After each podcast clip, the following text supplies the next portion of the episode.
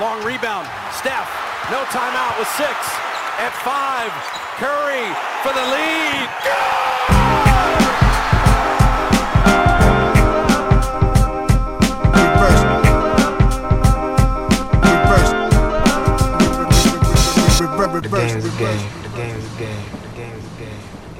Always. Salut à toutes et à tous, on est de retour tous les trois pour cette nouvelle année 2024. Euh, Antoine Pimel, euh, moi-même et... euh, Qu'est-ce que je trouve même plus les superlatifs pour parler de Chai Mamou, on vous en parlait ce matin dans le CQFR. Le, président, à- président Shai. Mais ouais, il peut, il peut assumer le CQFR, l'émission de First Team, celle de Trash Talk tout seul. euh, En gros, euh, régner sans en mettre sur, euh, sur toute, la, toute la, la planète basket euh, française des, des podcasts. Shai, euh, ça va? Toujours, euh, toujours au top, toujours. Euh, C'est gentil, mais je... non, non, mais ouais, vous savez que je suis un team player. Je, je me languissais de votre retour. Je me languis de l'arrivée sur le territoire français de mon camarade Antoine Pimel euh, pour le match à Paris. Voilà, on n'est on est jamais mieux que- qu'en équipe. Vous pouvez m'accueillir à Charles de Gaulle, porte 27. Avec les petits panneaux. petits Si vous panneaux. pouvez me déposer dans le panneaux. 92 après, ça serait cool. Bon, bah voilà, bah vous savez tout pour, pour, pour cette semaine. Effectivement, euh, Shai et Antoine seront dans la place pour le, le NBA Game Paris euh, qui aura lieu euh, jeudi soir entre les Cavaliers et euh, l'équipe de, de Brooklyn. En attendant, pour ce premier podcast de 2024, on a eu envie de se projeter, euh, voilà, de se poser les uns aux autres, enfin, entre nous et puis à vous, bien sûr, euh, les grandes questions euh, qui nous taraudent pour l'année 2024. Quelles sont les, grandes questions, en tout cas nos grandes questions pour 2024 Euh, Voilà, c'est vrai que 2023 vient de s'achever, mais il y a même pour cette saison, euh, la saison qui est en cours, je, pense qu'il y a pas mal de choses. Toutes les choses sont encore très ouvertes, euh, que ce soit pour euh, les places en play-off, en play-in, pour le titre, qui est favori, qui sera MVP, qui sera rookie de l'année, toutes ces questions sont très ouvertes. Nous, on, a essayé de taper un petit peu en dehors de ces questions, euh, classiques ou basiques. On ne s'est pas donné nos questions à l'avance, donc on va les découvrir en même temps que vous. La dernière fois, enfin les deux dernières fois, on a fait des choses comme ça. C'était Antoine qui avait commencé, ensuite c'était moi, c'était la prime au plus ancien. Je propose que voilà, Shai, pour te récompenser de toutes ces semaines d'efforts sans relâche, tu puisses ouvrir le bal des grandes questions de 2024. Quel cadeau, quel cadeau incroyable. Ça ne met pas du tout de pression.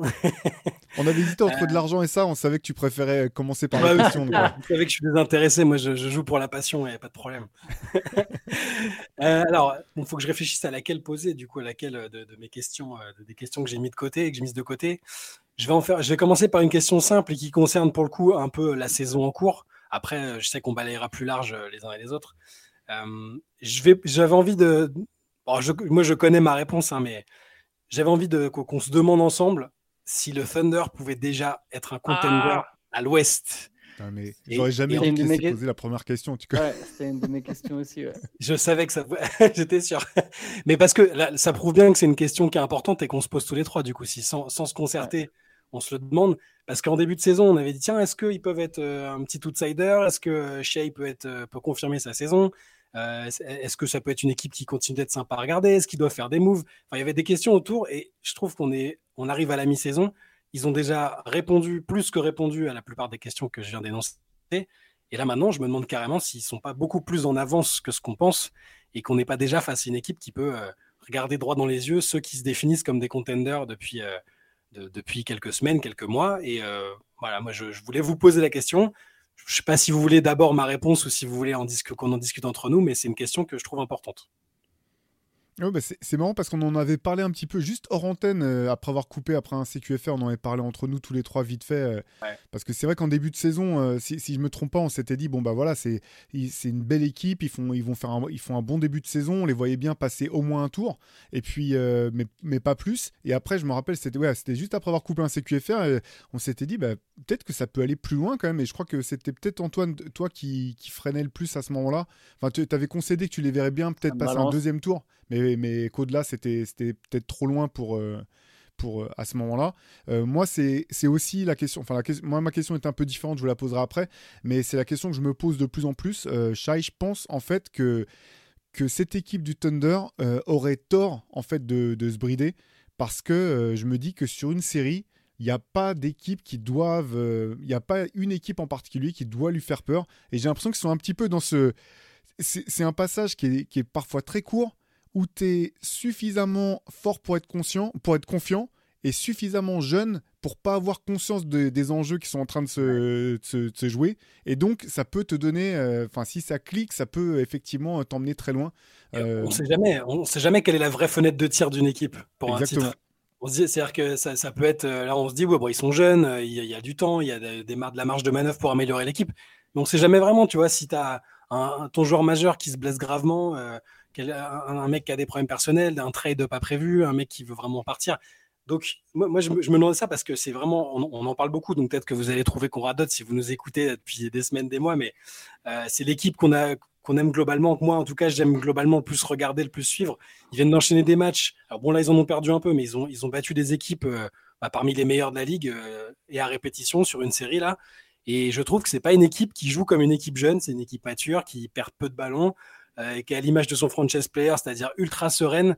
Et, voilà, jour après jour, je suis en train de me dire, je pense que même moi qui les voyais assez haut, je les vois peut-être pas assez haut, et, ils ont ils ont personne à craindre en fait à l'Ouest sur une série, ce que tu viens de dire, Théo. Et je pense que c'est alors, ce qui est paradoxal, c'est que j'en entends aussi beaucoup dire bon bah c'est cool, c'est l'équipe qui, qui, qui ambiance un peu la saison régulière. Euh, c'est une équipe qu'on voilà, on monte un peu dans le train pour la suivre sur l'avenir, mais en playoff, ça pourra pas. Ils n'ont pas l'expérience, c'est une autre forme de compétition. Et je comprends ces inquiétudes, mais moi, je pense qu'ils sont tout à fait capables de les balayer. C'est marrant parce que moi, ma question, c'était quasiment la même. C'est du coup, est-ce que le Thunder ne serait pas déjà prêt au final? Mm. Je suis souvent l'argument, j'ai souvent l'argument de dire, mais si t'as pas, tu sais, genre les playoffs, c'est une ascension douloureuse vers les sommets. Tu, tu, commences par perdre des premiers tours, tu, il te faut des échecs pour te former.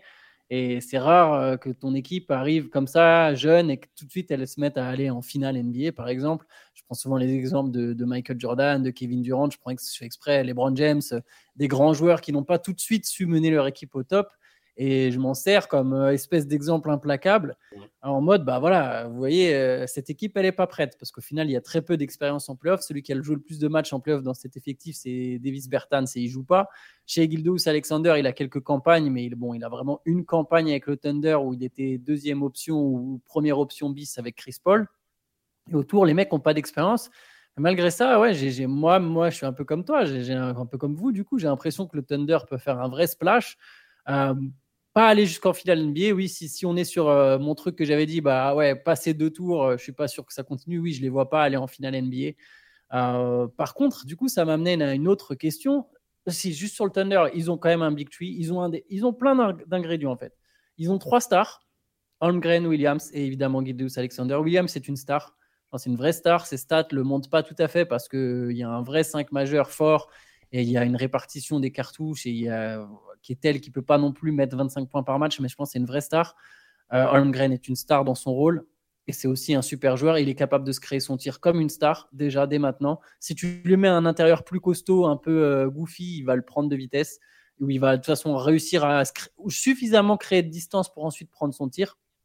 Euh, et Gildeus Alexander, c'est un des 5 meilleurs joueurs de la ligue, je pense, en fait, ou des 5-7 meilleurs joueurs de la ligue. Donc, tu as un peu l'ingrédient théorique pour aller jusqu'au bout. C'est ton ingrédient préféré, celui-là, normalement Ouais, bah, bah, c'est celui qui est vérifié chaque année depuis euh, le début de l'histoire de la NBA, quoi, à, quelques rares expressions, euh, exceptions pardon, qui se comptent sur les doigts d'une main.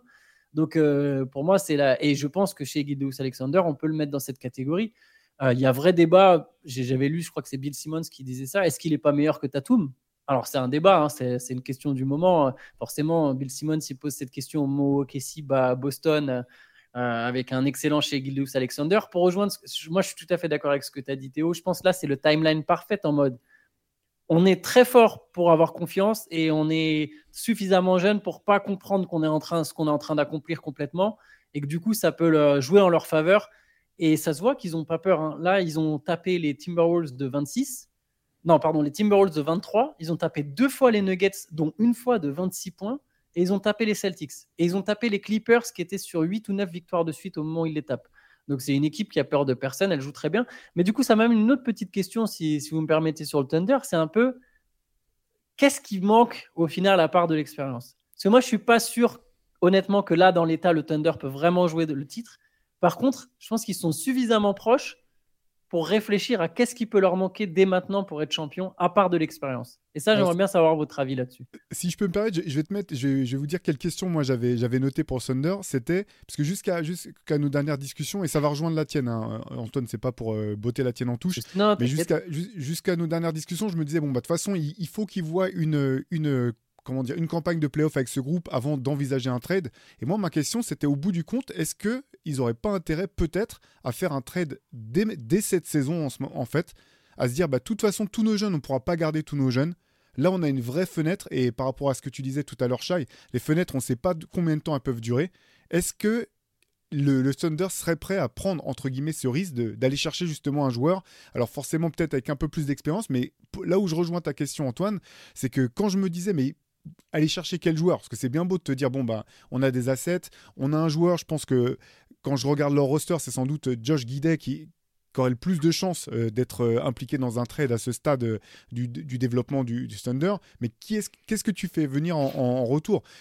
Instinctivement, pour essayer de répondre à ta question, Antoine, c'est compliqué parce que je me dis, bah, il faut que ce soit un mec qui puisse apporter du scoring, mais sans avoir à monopoliser la balle. Et en même temps, il faut qu'il puisse apporter. Si, si, si, tu pars du principe que tu vas échanger, euh, tu, vas, tu le mettre dans un trade pour guider, faut que ça soit aussi un mec qui puisse t'apporter du playmaking. Parce qu'en fait, euh, sorti de. Je veux dire.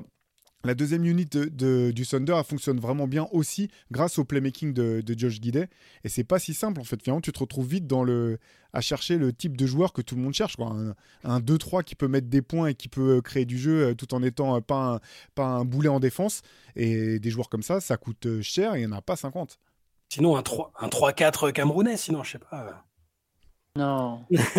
Bah, il y a du playmaking, il y a du scoring sans qu'il oui. l'option principale. Moi, après, après moi, là, je, je, dis, je dis ça, sauf que je suis, du coup, moi, je suis de l'avis inverse. C'est-à-dire que je pensais aussi que, que, c'était peut-être le bon moment pour faire un trade.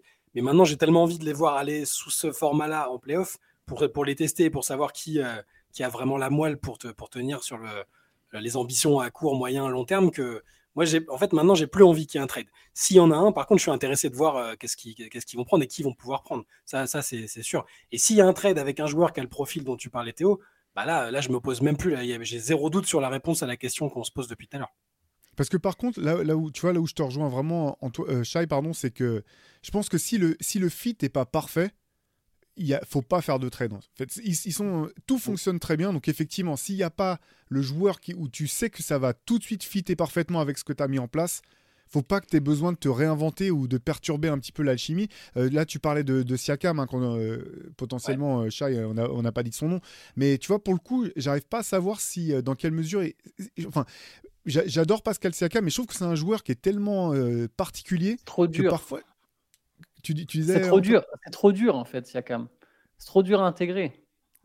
Du coup, j'arrive pas à savoir si justement le fait qu'il soit si particulier fait qu'il peut euh, fitter tout de suite ou si au contraire, tu es obligé de, de, réajuster un petit peu ta manière de jouer, changer vraiment tes rotations pour qu'il puisse euh, t'apporter. Tu vois, c'est vraiment ce, que, ce, qui me fait, ce qui me fait beaucoup hésiter avec Siakam euh, dans le fit potentiel avec, avec OKC c'est dur de trouver un joueur pour OKC. Hein. Je vois les, les, les, les, médias US, ils aiment bien parler de Markkanen, mais pareil, pour Markkanen, il faut que forcément que tu changes un peu ta manière de jouer, parce que tu fais, jouer, tu fais venir un mec qui a, qui a presque 25 points par match. Quoi. Après, c'est vrai que si tu as Markkanen, Holmgren, chez Gildeus Alexander Williams, là, tu commences à être très très solide, même si, bon, j'ai du mal aussi avec cette rumeur. C'est souvent, bah, on prend position pour le Thunder, on réfléchit pas vraiment. Enfin, le Jazz euh, va pas non plus juste comme ça accepter Markkanen, tu vois, de lâcher Markkanen moi, je pense qu'il leur manque de la taille déjà, de toute façon, pour les playoffs, quoi qu'il arrive, quel que soit l'objectif, même s'ils veulent garder leur noyau dur, même si c'est les cinq. Euh, imaginons que leurs cinq majeurs dans l'état, là, on, se dise, bah, ok, ils peuvent aller loin. Il faudra de la taille, il faudra des moments où il y a quelqu'un derrière Holmgren autre que Williams, un mec qui est capable de faire des fautes, qui est capable de protéger un peu Holmgren sur des minutes. Euh, il leur faut un mec comme ça. Je pense qu'il faut un mec, un vétéran de banc dans tous les cas, que ce soit Bogdan Bogdanovic ou des mecs comme ça.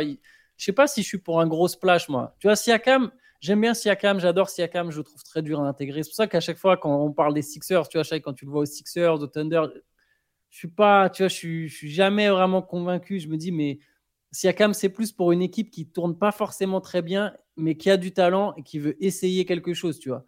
Genre les Kings, après les Kings tournent pas trop mal, mais c'est irrégulier, tu vois, les Mavericks, des trucs comme ça.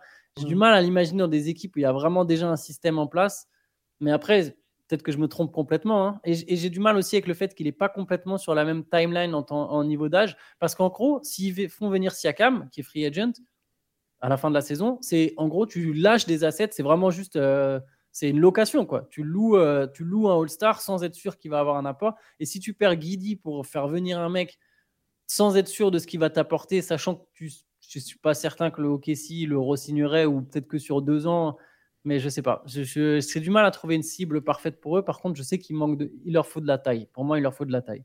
Et peut-être un mec de banc. Moi, j'allais dire ça parce qu'en fait, moi, je trouve que leur 5, il est très bien. Quoi. J'ai, tu vois, j'aurais même pas trop envie euh, de toucher euh, particulièrement au 5 de d'Okessi. Par contre, je trouve que sur le banc, ils ont plein de joueurs de qualité. Il n'y a pas de joueurs nuls en fait dans cette équipe. Il y a plein de joueurs de qualité, mais il n'y en a pas un vraiment qui sort vraiment du lot, je trouve, euh, en sortie de banc. Je trouve que, enfin, je trouve que c'est là que ça manque un petit peu de, un petit peu de, un petit peu de, peps quoi. Pour, pour, pour, aller loin, tu sais que pour aller loin, tu as besoin d'un gars un peu surprise qui va, qui va sortir du banc et qui va te gagner un match. Tu vois, qui en sortie de banc pour, pour le Thunder peut vraiment gagner un match pour eux, euh, sortie de guidé, hein, je parle à part, à part guidé bien sûr. Et en fait, je vois le dernier match contre. J'ai trouvé hyper intéressant le dernier match perdu par OKC contre les Nets. Je l'ai regardé en entier pour, pour, pour, le coup. Je me suis demandé en fait dans quelle mesure, mais c'est certainement faux, hein, parce qu'en en fait ils prennent, l'eau complètement en première mi-temps. Euh, je crois que Denio il fait jouer 13 joueurs, un truc comme ça en première mi-temps du côté du, Thunder. Je me suis demandé dans quelle mesure, une fois qu'il a vu que c'était mal embarqué, il n'a pas en fait cherché à voir comment son équipe pourrait réagir dans ce type de situation. Moi, j'ai eu l'impression que c'était un match où tu préparais les playoffs un petit peu. Et il les a laissés prendre, je crois, ils ont eu moins 26. Et finalement, ils sont vraiment revenus fort. Ça se termine. Bon, je crois qu'il y a un écart de 9 points, un truc comme ça au bout du compte, mais ça se joue sur des lancers francs. Ils reviennent vraiment, ils sont pas loin de pouvoir prendre le match au bout du compte. Et ok, si. Et tu vois, je vois, il y a, y a, y a Mitic dans, dans ce match-là qui joue, qui joue plutôt bien, sachant que son temps de jeu est quand même fluctuant. Il joue une douzaine de minutes. Mais tu vois, en fait, c'est là où je me dis, Là, si tu as un, soit le. Alors, tu veux, tu vois, je m'attends pas à ce que Mitic ait son niveau de d'Euroleague pour sa première saison NBA, tu vois, mais c'est là où je me dis, là, avec un joueur un peu plus fort sur ce poste-là, euh, un créateur qui sort du banc, qui peut faire jouer, jouer pour lui, parce que notamment il était bon offensivement dans ce match-là, Mitic, euh, il a joué 5 contre 1, etc. Bah, ça, ça, te donne une, une, garantie en plus, quoi. C'est, ah, moi, c'est plus sur le banc en fait que j'aimerais aller voir se renforcer. C'est, ça, il, leur manque peut-être le sixième homme traditionnel, gros scoreur. Euh, parce que moi, y a, moi j'aime bien, il y a plein de joueurs de leur banc que j'aime bien. Comme tu disais, c'est, c'est des bons joueurs. Je trouve que Kayson Wallace, pour un rookie, il est excellent. Euh, euh, il y a mm. des périodes où Isaiah Joe, il rentrait tous ses shoots. Enfin, c'est, c'est, propre, mais c'est vrai qu'effectivement, si tu t'attardes un peu dessus, ça manque du, du sixième homme dynamiteur qui, qui, peut te faire la différence dans les séries de playoffs. Mais vu qu'on n'a pas encore vu même ces mecs-là, on les a pas encore vraiment vus sur une série de playoffs, donc euh, rien nous dit qu'il n'y en a pas un, que ce soit Michich ou un autre, qui, qui, qui se révèle et qui, qui, arrive à performer comme ça. Mais bon, on verra bien. De toute façon, là, là on, va, on va le voir. Moi, je pense qu'ils vont pas bouger. Je vous le dis, je pense qu'ils vont pas bouger ou très très peu. Euh, il y aura pas, euh, là on parlait de Sekam et tout, je pense pas qu'ils vont bouger, je pense qu'ils ont envie de voir comment ce groupe-là peut aller, euh, peut, fonctionner en playoff et après faire les ajustements en conséquence. Je suis d'accord. Mais tu vois, quand, quand, je les voyais, je reviens sur. Je fais pas un focus sur ce match des Nets, mais, mais Brooklyn, qui a plein de joueurs qui sont des, des 3D qui peuvent créer un petit peu. Tu vois, je me dis, tu mets un, un Cam Johnson en sortie de banc pour, pour OKC, par exemple. Je prends lui au hasard, j'aurais pu prendre un autre même de, des Nets. Je pense que c'est ce profil de joueur qui peut vraiment faire la différence, en fait, qui pourrait faire la différence pour, euh, pour OKC. Allez, on enchaîne. Vous, vous aviez d'autres choses sur, euh, sur OKC Ça fait déjà pas mal de, questions quand même. Oui, c'est bien déjà, ouais. C'est cool. Allez, Antoine, je te laisse, je te laisse prendre la main. Euh, allez, on va rester à l'ouest. Euh, quelle est, selon vous, ça m'intrigue, c'est une plus petite question sans doute plus courte, quelle est l'équipe qui est la mieux armée pour gagner une série sans l'avantage du terrain à l'ouest? Et je, vous en donne quatre, vous pouvez m'en donner d'autres, mais j'ai pris celles qui, à mon avis, finiront sans l'avantage du terrain. En gros, un peu, quelle est l'équipe qui peut créer la surprise sur ces playoffs en 2024, en tout cas dans la conférence ouest? Est-ce que vous voyez plutôt Dallas, Sacramento, New Orleans, Phoenix ou une autre? C'est-à-dire que j'ai ni cité ni les Lakers, ni les Warriors, euh, mais voilà, Dallas, Phoenix, New Orleans, Sacramento. Est-ce qu'il y a une de ces équipes que vous arrivez à imaginer gagner un tour, en... enfin passer un tour sans avoir l'avantage du terrain? En gros, qui. Ouais, j'allais dire, j'allais dire, en gros, qui va aller, qui va battre Minnesota au premier tour, c'est ça que tu veux nous dire? Hmm, Je suis même pas sûr qu'une de ces équipes jouera Minnesota. Je suis même pas sûr que Minnesota perdra au premier tour, mais. Non, non, je sais, je, je, suis mauvais. Mais euh, non, bah, Théo, je, tu voulais peut-être expliquer pourquoi Dallas, mais je suis assez d'accord sur le sur l'identité de l'équipe en question. Non, bah c'est parce que en fait c'est à cause de son de son meilleur joueur tout simplement. Je veux dire, on sait que chaque série de playoffs avec Luca, tu as une chance de passer en fait, et on sait que c'est un, il est quand même imperturbable, quel que soit le, quel que soit le euh, l'environnement. On se rappelle euh, les séries là où Dallas avait failli sortir, euh, sortir les Clippers. On se rappelle, alors que l'équipe était même moins forte sans doute, sans doute à l'époque. Je pense que c'est une... on se rappelle même la manière dont ils sont revenus pour taper Phoenix la, dernière fois, enfin face après le fameux Everybody Talk When They're Up de et l'espèce le, de bif avec Devin Booker. Voilà, je pense que c'est vraiment l'équipe qui aura peur de personne quoi qu'il arrive. Ça veut pas dire qu'ils seront qu'ils iront en finale NBA, mais je pense qu'ils sont imperturbables à tout type de. Je pense pas que le, comment dire que l'avantage du terrain pose problème forcément pour euh, pour une équipe emmenée par Luka Doncic. Ça, as dit, Antoine, tu as dit Sacramento, Dallas, New Orleans. New Orleans et Phoenix. Et après, ou autre, euh, si vous pensez que les Lakers ou les, Warriors. Ah, mais bon, ces équipes-là, les équipes euh, justement que tu avais un peu volontairement écartées, en y ajoutant Phoenix, c'est des équipes qui, soit sur l'expérience, soit sur le talent brut, euh, ont théoriquement peur de personne non plus. Donc, tu vois, j'imagine bien, les Lakers, ils ont déjà l'année dernière renversé. enfin, ils étaient mal barrés. Ils, ont, ils sont allés en finale de conférence en gagnant un paquet de matchs à l'extérieur. Les Suns, si à un moment ils arrivent à enchaîner trois matchs avec le Big Three, s'ils arrivent sous, sous leur meilleure version en playoff, je pense qu'ils n'ont pas peur non plus et qu'ils sont capables. Tu as KD, Booker, Bradley Bill. Même si je ne les vois pas aller au bout, je pense quand même qu'ils sont capables de gagner une série avec euh, sans l'avantage du terrain. Donc, euh, je dirais aussi, parmi ceux que tu as cités, je dirais aussi Phoenix. Et pas. Euh, je pense que New Orleans et Sacramento seront plus à l'aise à domicile et sont moins susceptibles d'aller créer la surprise en n'ayant pas, pas l'avantage. moi, j'ai Dallas, aussi. Bah, pour la même. Enfin, déjà, Doncic, c'est la première et majeure raison pour laquelle j'ai Dallas. Je pense que. En fait, je pense que Dallas peut battre des équipes meilleures qu'elle. Parce que ma question, en fait, elle est un peu sur ça. C'est que si théoriquement, tu joues contre des équipes plus fortes que toi, en tout cas, si, euh, la logique de la saison régulière, c'est évidemment pas une science exacte, mais l'idée que tu veux que tu joues contre des équipes meilleures que toi, et je pense qu'en fait, Dallas est capable de, battre une équipe qui serait meilleure qu'elle. Par exemple, bah, tu, vois, tu parlais de Minnesota, mais oui, moi, si un premier tour Minnesota-Dallas, je pense que ce ne sera pas le cas. Ou alors, il faudrait que, ouais, si, si Minnesota descend en 3, Dallas reste 6, ça peut, ça peut se faire au final. Je, pense que je miserais plus sur Dallas. Hum. Et ça serait serré pour le coup. C'est peut-être un. J'enterrerai pas les Timberwolves trop vite, honnêtement. Limite, j'ai l'impression que c'est le pire match-up pour Dallas, en fait. Ouais, exactement. Ouais, c'est pareil. J'allais dire, c'est pas le plus idéal dans le sens où ça défend vraiment bien. Il y a du Jaden McDaniels, il y a des mecs qui peuvent aller s'occuper des. Euh, Anthony Edwards, il y a des mecs qui peuvent aller s'occuper des. Il y a de la taille, etc. Euh, mais, je trouve que les, Mavericks ont plein de joueurs intéressants. C'est aussi une équipe qui est susceptible de se renforcer. Et en fait, quand tu as le talent de Lucas Doncic plus celui de Kyrie Irving en playoff, ça peut faire des étincelles. Mais du coup, j'ai posé cette question. Je me doutais en fait que, que vous alliez répondre en partie Dallas. Et ça me menait presque à une espèce de question subsidiaire. C'est en fait, plus, plus personne ne considère les Suns comme des favoris au titre, du coup. C'est ce que j'ai glissé fait... Après, ça, il en a parlé, tu vois, mais non, mais ça aurait été mon deuxième choix à cause du pédigré des joueurs, en fait, tu vois. Mais, euh, mais au bout du compte, le problème de Phoenix, et j'ai l'impression que c'est un petit peu le même pour, euh, pour, le, pour les Hornets, c'est qu'on parle de quelle équipe, quoi. T'as l'impression que d'un match sur l'autre, t'as pas l'impression, tu sais jamais sur quoi tu vas tomber au bout du compte que ça soit Phoenix, tu sais pas s'ils seront blessés, pas blessés. La dernière fois, ils n'étaient pas blessés, ils perdent quand même. Euh, les Hornets, enfin les, non, les Pelicans, pardon. Euh, les, cette équipe a continué d'être incompréhensible pour moi. Je, jamais de la vie, je parie sur cette équipe. Je sais jamais qui va se montrer, euh, quel visage ils vont aborder, ils vont, ils vont arborer. Donc c'est pour ça que moi, je l'ai. En fait, avec avec Dallas, je me dis de toute façon, Luca, tu sais ce qui, tu, tu sais très bien ce qu'il va faire en fait le, je le, scouting report des, face aux des Mavs pour les autres équipes, il est très simple en fait. Il va porter la balle, il va prendre ses step back, il va jouer pour lui. S'il y a plus petit, il va aller au panier. Si, euh, si tu viens à deux, il va, sortir les ballons. Tu sais ce qu'il va t'apporter match après match et tu sais que ça sera quand même un niveau euh, élite quoi. Alors, ça pas dire que ça, encore une fois, ça veut pas dire que ça t'emmène en finale NBA, mais les autres équipes, enfin Phoenix euh, et, les Pelicans, je les mets un peu dans le même groupe, même si on est d'accord, c'est pas du tout les mêmes profils. Moi, je suis incapable de dire d'un soir sur l'autre s'ils vont gagner ou pas. Moi, j'ai pas confiance en Phoenix, hein, je vais le dire direct. Enfin, j'ai pas confiance pas dans les scènes. Si tu peux me garantir que les trois vont jouer à quasiment 100% de leur capacité au moment des playoffs, ouais, bah là, euh, ils sont quasiment favoris de, série sur trois, quasiment, je pense. Mais j'ai absolument pas confiance en la capacité de et et Bill et même Booker d'être euh, à 100% au moment où ils vont démarrer les playoffs et de jouer ensemble. Là, à chaque fois, il y a un match, voire deux presque, où ils arrivent à jouer à trois, puis après, il y en a toujours un qui a un pépin. J'ai l'impression que c'est sans fin et ça ne peut pas marcher comme ça. Ils se sont déplumés euh, pour avoir ces trois-là en même temps et ils n'y arrivent pas. Et, même si par exemple Nurkic fait plutôt une saison très très honnête, on avait des interrogations, il, il, il s'en sort euh, très convenablement. Autour, je suis pas non plus forcément rassuré par les, joueurs qu'il y, a autour. Ils apportent euh, à leur petite échelle. Quand KD est pas là, tu as des mecs comme Metou qui sont, qui sont honnêtes, mais c'est pas.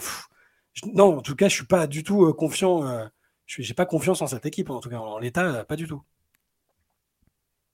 Pareil, on l'avait dit dès le départ. Ouais, ouais, ouais, c'est vrai. Mais je pense qu'on n'avait pas imaginé qu'il serait à 19-17. Personne. C'est vraiment une équipe moyenne, eh, mais qui a des flashs. C'est très bizarre, les Suns. Hein. Ça rejoint ce que vous avez dit, mais c'est une équipe moyenne. Et qui... T'as très vite dit en regardant les matchs que c'était nul, enfin que c'était moche à voir. Ouais, ça joue très, ouais, ça c'est ça c'est clair, c'est moche. À... Mais il y a des moments, il y a des espèces de flashs de, je sais pas, de brillance, mais bah, il y a KD, quoi. Kevin Durant, Devin Booker, rien que ça. Mais après, c'est simple, en fait. Quel super team a été performante d'emblée, en fait? Il n'y en a quasiment pas. Je veux dire, Kevin Durant mm. aux Warriors, il, rejoint une équipe qui est déjà en place et qui est déjà dominante, en fait. Même, euh, enfin, c'est vite oublié, mais, mais le hit, en fait, on a oublié que à l'époque, avec Dwayne Wade, Chris Bosh et LeBron James sur la première partie de saison, ça fonctionne pas. Finalement, finalement c'est même, même eux, sans doute, l'exception. Mais tu as trois joueurs qui sont en plein dans leur prime ce qui n'est pas du tout le cas de, Phoenix. Je veux dire, euh, les, Dwayne Wade n'a pas encore commencé à, baisser de pied. Euh, Bosch et, LeBron sont en train de débuter leur prime. Et pourtant, ils ne gagnent pas dès la première saison. Ils vont en finale NBA, ce qui est déjà remarquable. Et ils se font, ils se font euh, punir par Dallas, un peu à la surprise générale. Mais finalement, on devrait arrêter de s'enflammer en fait quand, il y a des associations de, de grands joueurs, aussi grands soient-ils, parce que l'histoire nous apprend et nous a appris que ça fonctionne très rarement du premier coup. Il faut quand même. Euh, parce qu'en fait, si tu fais venir des mecs comme ça, c'est que tu as dû te saigner quelque part. Et en fait, les role players, les joueurs de complément, ils sont importants. Euh, c'est pour ça que des fois, tu vois des. En fait, le, pire spot, c'est quand tu un bon joueur avec un contrat moyen. Tu vois, regarde, Trevor Ariza mec, il a tout le temps été dans des bonnes équipes. Il a tout le temps été le premier à sauter parce qu'il a tout le temps été packagé avec un autre gars dans un trade, etc. Mais ces joueurs-là, au bout du compte, c'est ceux-là qui te manquent quand, quand tu as tes stars finalement. Quoi. Et euh, c'est très dur de voilà, c'est très dur de d'être performant tout de suite. Euh, avec euh, dans, dans, ce type de situation. Là, en plus, Phoenix, c'est particulier parce qu'il y a les blessures qui, qui se sont rajoutées à l'ensemble. Bon, après, on n'a pas été particulièrement blessé. Surpris, je veux dire, qu'il y ait des blessés du côté de Phoenix. C'était aussi le risque quand tu fais venir euh, bah, Kevin Durant, même si c'est pas lui qui a été le plus, le plus blessé pour, pour, le, pour le coup, mais ouais. Compliqué pour les fans de Phoenix. Yes. Allez, j'en ai une pour vous. Alors moi, elle est un peu, plus long terme. Elle n'est pas sur cette saison, elle est au-delà de cette saison. Ma question euh, concerne une équipe que j'adore, mais les Nuggets pourront-ils continuer à être des contenders au-delà de cette saison? Tout simplement, je vous explique, je vous donne un petit peu le contexte de, voilà, de, ma question. C'est que bah, Denver a su grâce euh, en majorité au pic qu'ils ont eu ils sont forts parce qu'ils ont euh, choisi Jamal Murray, parce qu'ils ont choisi Nikola Jokic, parce qu'ils ont choisi Michael Porter Jr. Derrière, ils ont su les, entourer. Mais le, le, truc, c'est que c'est toujours pas une équipe qui va faire venir des free agents ou des joueurs d'impact moi, je croyais beaucoup en Michael Porter Jr., je continue d'y croire, mais il n'est pas sur la trajectoire d'une superstar pour l'instant. Il n'a pas fait le, le, le, grand saut en avant euh, auquel on pouvait penser, ou du moins auquel les Nuggets pouvaient penser quand ils lui ont offert son, son gros contrat. Jamal Murray arrivera en, fin de, contrat à la fin 2024-2025, donc il faudra lui proposer une extension. Et derrière, comment tu fais pour continuer à être performant si tu peux pas compter sur des hauts choix de pick, des, des hauts choix de draft, vu que Denver sera toujours trop fort pour aller chercher des, hauts choix de draft, et sachant que c'est toujours pas une, destination qui fera venir forcément des, stars. Mais en, conservant, s'ils arrivent à conserver le noyau à peu près, euh, on, a tous les joueurs dont on a parlé, il n'y en a aucun qui a 30 ans. Donc c'est-à-dire que la question c'est juste sur l'année prochaine, moi je pense qu'ils le seront encore l'année prochaine. Et tant que, tant que Jokic est dans, son prime, euh, Jokic il a quoi? Il a 28 ans. Je pense que, je pense que oui. Après, est-ce que. là, déjà, on va voir si cette saison, ils sont capables de répéter le niveau d'excellence qu'ils ont eu en playoff et Jokic euh, aussi. Mais euh, moi, sur le long terme, euh, ou en tout cas à moyen terme, tant que ce noyau-là, Murray 26 ans, Jokic 28, Aaron Gordon 28, à un moment, oui, il va peut-être falloir payer des mecs. Murray va vouloir un contrat plus gros, c'est logique. Mais tant qu'ils ont cette base-là, même Michael Porter Jr., qui, si satisfait de ce, rôle-là, qui n'est pas celui qu'il envisageait peut-être pour lui, mais j'ai l'impression qu'il a quand même pas mal mûri pour l'écouter pas mal dans son podcast et pour avoir été un grand détracteur de toutes les bêtises qu'il pouvait dire avant. Je, je, trouve qu'il a plutôt mûri et j'ai l'impression qu'il se sent bien dans cette équipe. Donc moi, juste en me basant bêtement sur l'âge des joueurs majeurs et sur leur, même leur personnalité et l'envie qu'ils ont de vouloir jouer ensemble, et le fait qu'ils aient un coach qui veut s'inscrire euh, aussi, qui veut continuer de s'inscrire dans la durée, j'aurais tendance à naïvement dire euh, oui, absolument, euh, au moins encore trois ans. Moi, je vais être la Suisse, encore une fois, je vais être à mi-chemin entre vous deux, mais je vais pencher peut-être un peu plus du côté du oui. C'est-à-dire que moi, je ne vois pas Denver faire le doublé. Ça, je l'ai dit plusieurs fois. Je pense que, je pense que leur rotation est un peu trop légère euh, plus légère que l'an dernier et que je pense que c'est un titre, ça se gagne à la marge. Euh, l'an dernier, le Heat a fait un parcours incroyable et a su sortir les deux meilleures équipes de l'Est, mais le Miami était la meilleure équipe de basket de l'Est, mais je pense pas que c'était la plus grosse armada, ni celle qui pouvait poser le plus de problèmes à Denver. Je pense qu'une finale contre Milwaukee ou Boston aurait été gagnée par Denver, mais aurait été plus serrée. Et sur la marge, tu gagnes des titres je pense que là, la marge, elle, elle est infime. Elle, repose sur un état de santé optimal de Jokic, Murray, Gordon et, et, Porter Junior en playoff. Ce qui n'est pas une garantie quand tu as une saison longue, ce qui n'est pas une garantie quand tu as fait une saison très longue avant et que tu as été champion, que tu as les retombées émotionnelles du titre, etc moi, pour toutes ces raisons, je ne vois pas forcément Denver aller au bout, mais je pense que c'est toujours la meilleure équipe de l'Ouest et que du coup, elle sera forcément en course et que de toute manière, elle sera très bien classée je pense qu'en fait, Denver, de façon, c'est un peu l'interview qu'avait donné Calvin Booth, euh, le GM pour The Ringer. L'idée, c'est en draftant les jeunes qu'ils ont draftés, c'est d'essayer de devenir un peu les Spurs. Quoi. Ils veulent s'inscrire dans le temps. Et justement, euh, Théo, eux, lui, il répondrait le premier à ta question. Ah bah oui, je pense que Peyton Watson, il n'est pas prêt, même s'il y a des bons matchs. Et je pense qu'il n'est pas prêt tout de suite, comme de la même manière que Christian Brown n'est pas complètement prêt et que Julian Strother ne jouera très peu, en mon avis, voire pas du tout en playoff. Mais je pense que par contre, ces mecs-là, ils vont se développer et et c'est des gars qui peuvent aider les Nuggets à s'inscrire dans le temps. Et Déjà, ils leur donnent des opportunités. Ça, ça, ils leur donnent des opportunités. Il y a des équipes qui ne font pas ça, ce travail-là. De... Après, ils sont, ils sont un peu obligés de le faire parce qu'ils n'ont pas pris de remplaçant expérimenté. Mais, mais moi, quand je vois, il y a des matchs où je vois Watson, je, me, je suis franchement euh, il joue bien. optimiste, tu vois, par exemple. Oui, mais c'est de la saison régulière. C'est pas pareil, c'est de la saison régulière, mais je suis d'accord, il, a des très bons passages. Euh, d'ailleurs, il y a le match il n'y a pas longtemps contre Golden State où ils font un énorme comeback. Alors, je trouve que les Warriors se cassent aussi complètement la figure sur ce match-là, mais les Nuggets font un énorme comeback qui se conclut par le panier de Jokic au buzzer incroyable. C'est Watson qui finit le match, c'est pas Porter Junior. C'est Watson qui est mis par Malone. Euh, il est grand, enfin il est long, il, il est athlétique, il a un impact. Il y a des bons joueurs, mais je pense que c'est un joueur qui sera forcément plus près dans un an. Euh, de la même manière que Christian Brown sera forcément encore plus fort dans un an et Strother, je pense, honnêtement, je pense vraiment pas qu'il jouera en playoff ou très peu, mais par contre, dans un an, il jouera peut-être en playoff. Après, tant qu'il y a Jokic, moi, c'est pas tant qu'il y a le noyau dur, c'est tant qu'il y a Jokic. C'est lui pour moi la clé. C'est tant qu'il y a Jokic, bah, tu as le meilleur joueur du monde, euh, théoriquement, euh, tu es en course chaque année. Quoi. Maintenant, quand il y aura des, les prolongations de contrat, que la marge de manœuvre financière elle sera encore plus petite, euh, c'est là où je suis un peu plus partagé, où je comprends ce que veut dire Théo. Euh, je ne sais pas trop, Aaron Gordon, pendant combien de temps il sera à ce niveau-là? Il y a aussi un truc, c'est que tout con, mais si, les Nuggets continuent de gagner, comme c'est le cas si on répond le oui, que les Nuggets continuent de des contenders, à un moment, les équipes adverses, elles seront jouées euh, de mieux en mieux contre Murray et Jokic. C'est évident. Je ne dis pas que ça veut dire qu'elles auront forcément une réponse, parce que c'est peut-être le duo qui joue le mieux au basket, euh, les deux gars qui jouent le mieux au basket ensemble, mais il y aura forcément un début de réponse en tout cas, et au moins réussir à les gêner de plus en plus, de la même manière que Jokic. Euh, bah, après, voilà, les superstars trouvent toujours un, contre au contre, mais, il y aura forcément des équipes qui sont mieux armées pour les jouer. Je pense qu'ils ne seront pas capables de faire ce que les Spurs ont fait. C'est leur objectif, voilà, de se maintenir 10 ans comme ça euh, les, Spurs l'ont fait pendant plus de 10 ans, mais je parle vraiment du trio avec euh, Parker, Ginobili et Duncan. Je pense qu'ils le feront pas aussi longtemps avec Murray, euh, Porter Junior et Jokic. Mais je pense que c'est une équipe qui, ouais, sera candidate. Pendant 5 ans, elle sera régulièrement placée. Elle gagnera peut-être une autre bague à un moment. mais elle sera dans le coup, je pense, aussi longtemps que Jokic a envie d'être dans le coup. Ouais, pour, Jokic, je, suis d'accord avec, avec toi, avec vous. En fait, moi, je suis pas forcément si inquiet que ça pour, Denver, malgré ma, question. Ce qui, m'inquiète un petit peu, c'est que je trouve que la marge, elle est très très fine en fait quand tu es dans un petit, dans un petit euh, marché comme ça. Et qu'en fait, euh, on a parlé de Christian Brown bah, qui a été un peu une surprise parce que même lui, l'an dernier, en playoff, même en finale NBA, il a su se montrer euh, prêt à répondre tout de suite alors que c'était un rookie. Et derrière, je pense que par exemple, c'est une équipe qui peut pas se planter sur ses choix de draft. Ils savent qu'ils vont pas drafter haut, mais ils peuvent pas, ils peuvent pas se permettre de se planter.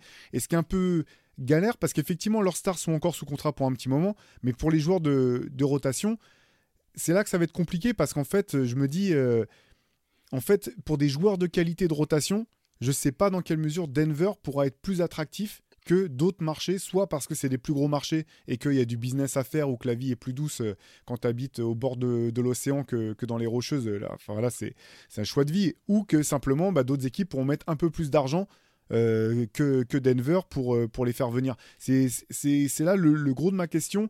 Euh, c'est vrai que l'avantage, c'est que bah voilà, Jamal Murray, Jokic, en fait, je pense que c'est même surtout ça le, cœur de ton équipe, en fait. que tu sais que tu, si tu as Jamal Murray Jokic, tu auras une, une attaque qui sera dans le, dans, en, potentiel dans le top de la NBA si tu les entoures correctement. Mais, mais voilà, c'est la question que je me posais simplement voilà, en regardant un petit peu le roster, les contrats et puis le, les années à venir. Moi, j'adore Denver. Pour le coup, euh, je serais pas si surpris que ça qu'ils fassent le doublé. Ça reste euh, aujourd'hui, si on me demandait de miser sur une équipe, c'est quand même sur eux que je miserais à nouveau. Mais, euh, mais ouais, ça va être intéressant de voir la suite et de voir aussi ce mythe un petit peu sur Jokic quand on n'aurait rien à foutre. J'ai l'impression que maintenant, on en a trop fait aussi autour de, autour de ça. Quoi. Le gars, c'est un compétiteur. Non, mais il en joue lui aussi. Hein. Pour moi, ça, c'est. Il en joue, mais il en joue. Mais ça, c'est on a bien vu, il s'est dévoilé, ne serait-ce que dans l'interview avec Michael Porter Jr. Euh, sur le truc. Alors, il y a des extraits où tu as l'impression qu'en fait, il dit qu'il s'en fout, mais quand tu écoutes tout le truc, tu vois qu'en fait, il est hyper, euh, hyper touché que ça touche autant de monde et il adore, il adore le basket et machin, ça, il n'y a pas de problème. Et même, tu le vois célébrer son panier contre les bah Warriors. ses émotions sur le terrain. et puis, il, en montre aussi son, agacement sur parfois avec les arbitres, avec les. il n'y a aucun doute à ce sujet. Après, oui, il en a peut-être un peu joué à un moment, mais je pense que ça reste une personnalité à part euh, qui n'est pas tant que ça dans le, dans le calcul non plus. Donc, euh. Bon, à suivre. Shai, tu as une autre question pour nous euh, pour 2024 Allez, ouais, pour 2024, est-ce que, alors c'est pas une question très réjouissante, hein. est-ce que c'est -ce c'est l'année et est-ce qu'on ne devrait pas dès à présent préparer la nécrologie des Golden State Warriors? Voilà. on en a beaucoup parlé, hein, mais c'est juste que là, on en a même reparlé ce matin. C'est juste qu'il y, a, trop, il y a trop de choses. J'étais, je, suis relativement optimiste de manière générale, euh, sans aller forcément jusqu'au pronostic qu'avait eu Antoine sur en les voyant en finale. Je pensais quand même qu'ils étaient euh, dans les contenders, mais il y a trop de trucs qui s'additionnent. Tout ce qui est autour de Raymond Green, les, les méformes des uns et des autres. Euh, Wiggins, Clay Thompson, même Steph Curry maintenant, il a des, périodes de méformes, ce qui est, ce qui est compliqué à encaisser. plus le, ah, le fait, bon, ils ont changé de GM, hein, ça, ça, ça, joue un peu aussi, mais il y a tout autour de la. J'ai oublié, oui, Chris Paul qui se blesse, euh, les, les, les, fuites euh, auprès des journalistes sur les mécontentements des uns et des autres. voilà, je disais ce matin, il n'y a, a, jamais eu, il y a jamais eu ça chez les Warriors à proprement parler. Alors, avec KD sur la fin, mais au final, bon, bah, il est vite parti parce qu'il il était, il était free agent, mais je, je voilà, toute l'atmosphère autour, euh, j'ai l'impression que c'est de pire en pire et ça, ça m'attriste beaucoup parce que j'ai pas envie que cette équipe se, ça se termine comme ça. J'ai pas envie qu'ils aient à, tenter à faire un trade qui soit bah, qui brise euh, cette notion de, groupe qu'ils avaient en tant que dynastie, c'est-à-dire euh, faire partir Clay, faire partir Draymond. Euh, moi, j'ai pas envie de ça, mais j'ai vraiment l'impression, malheureusement, qu'on est en train de se diriger à chaque fois et que plus on avance en se disant non, mais c'est bon, c'est les Warriors, c'est les Warriors, c'est bon, il y a Curry, c'est bon, ils ont tout ça. je me demande si Bob Myers, il a pas arrêté au bon moment, quoi. Bah ouais, ouais, c'est peut-être, il a peut-être senti le, truc venir. Ouais. Bah, c'est vrai que même moi qui ai défendu euh, Golden State depuis le début de la saison et même un peu avant, il y a une vibe, euh, il y a une vibe étrange. J'ai l'impression que soit le retour de Draymond Green, ça clique de dingue, et là dans ce cas-là, parce qu'il y a, y, y, du, il y a du vrai talent dans cet effectif. Hein. Il y a vraiment quelque chose. Il y a, à part de la taille, à part un peu de taille, il y a vraiment de tout il y a du playmaking, il y a de l'adresse, il y a des qualités athlétiques, il y a de la jeunesse, il y a de l'expérience, il y a de la défense. Euh, il manque un peu de taille, mais, mais vraiment l'effectif me semble bien complet et très profond. Tu as facilement 11-12 joueurs qui peuvent jouer dans n'importe quelle équipe. Donc, soit ça clique vraiment, au moins il revient et ils sont sur une vraie spirale positive. Et là, même sans viser le titre, au moins ils sauvent les meubles. Soit si ça prend pas, il y a moyen que ça explose. C'est le dernier levier, là, je pense. Hein. Ouais, je pense. Je, pense que, il, jette l'éponge. Je pense que il jette l'éponge à la fin. Si... Bah oui, parce que c'est, ça fait aussi partie, je ne l'ai pas évoqué, mais ça fait, il a l'air d'être un peu sans solution. En tout cas, il veut pas sortir de la recette qui l'a fait marcher, euh, qui, a fait d'eux une dynastie, euh, le côté small ball, euh, la confiance dans les cas, tout ça. Il, il, il a l'air aussi un peu sans solution, un peu agacé, un peu à court de ressources, tout bêtement. Et c'est pas, ça ne veut pas du tout dire que c'est pas pour remettre en question ses compétences. Hein, et vu le palmarès du gars, bon, voilà. Mais même ça, tu vois. Donc je pense que ouais, tu as raison. Je pense que Draymond, c'est un peu son retour un peu euh, transformé théoriquement. C'est le dernier levier quasiment avant que. Et après, je dis ça sans savoir ce que, ce que veut dire la nécrologie. Ça voudrait dire qu'il y aurait un des cadres qui est tradé ou juste que. Je sais même pas. C'est juste que j'ai l'impression que là, ça, ça mettra un terme à leur, à leur fameuse dynastie qu'on espérait pouvoir voir se, se poursuivre dans le temps. Euh, il y a l'histoire des deux timelines avec les jeunes et machin. ça, c'est terminé, on a compris. Mais même juste euh, la compétence, euh, la compétitivité avec Curry, avec Clay, même ça, j'en suis plus sûr. C'est. J'ai du mal à croire que le retour de Draymond pourrait repropulser cette équipe pour cette saison. Comme vous l'avez dit tous les deux, là, je pense que cette année, il y avait, trop de choses. Hein. il y a eu trop de choses. Si, si en gardant le même groupe, là, je, je vois plus vraiment de scénario dans lequel ils pourraient aller très loin, honnêtement. Je dis pas qu'ils peuvent pas euh, finir la saison régulière correctement ou passer un tour, mais je les vois pas aller au-delà, en fait. J'ai l'impression qu'ils ont montré trop de failles, finalement. Trop de fois où tu dis, même, dans, des matchs qui peuvent te sembler euh, sans importance, il y a des matchs, tu dis, mais normalement, ça, ils le prennent, en fait. Même, euh, avec les galères, même avec, tout ce qui s'est passé.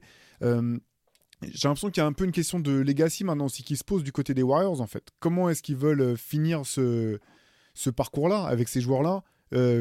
On ne sait toujours pas vraiment ce qu'il en est aussi de Draymond, en fait, et de sa relation avec le club. Euh, est-ce que le club euh, l'estime à j'allais dire, j'allais dire sa juste valeur? Je pense que oui, je pense qu'il estime à sa juste valeur. Mais est-ce qu'il n'a pas finalement, plutôt, c'est plutôt ça la, question, est-ce qu'il n'a pas finalement causé trop de problèmes au bout du compte pour que le club se sente redevable au point de se dire bon bah non, on va finir avec ces trois là, ces trois là quoi qu'il arrive, parce que c'est, ils ont écrit l'histoire la plus importante de l'histoire de, ce club en fait. C'est c'est qui est, une voilà une franchise qui est là depuis 50 ans. C'est c'est pas rien du tout. Euh, moi je serais ouais. Je pour cette saison en tout cas j'ai peu d'espoir de voir les Warriors cartonner. Par contre Stephen Curry malgré euh, sa mauvaise passe du moment, je pense que tu peux toujours construire une équipe compétitive autour de Stephen Curry vu son état de pas simplement son état de son niveau de jeu mais son niveau d'implication en fait euh, c'est pas si courant finalement après des carrières aussi longues quand tu as tout connu de voir des stars qui continuent de manifestement être aussi investis. Tu vois, quand tu le vois dégoûté à la fin d'un match, il se, en fait, je trouve qu'il se désolidarise pas des mauvais résultats de son équipe en fait.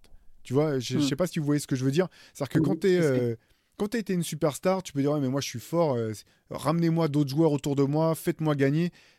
Moi j'ai le sentiment que ça, ça reste un leader, un capitaine d'équipe et donc, euh, son niveau d'implication me fait penser que tu peux, tu peux continuer à créer, euh, construire une équipe compétitive autour de lui, une équipe qui peut être championne. Ça, je ne sais pas, hein, ça dépend. Enfin, c'est les.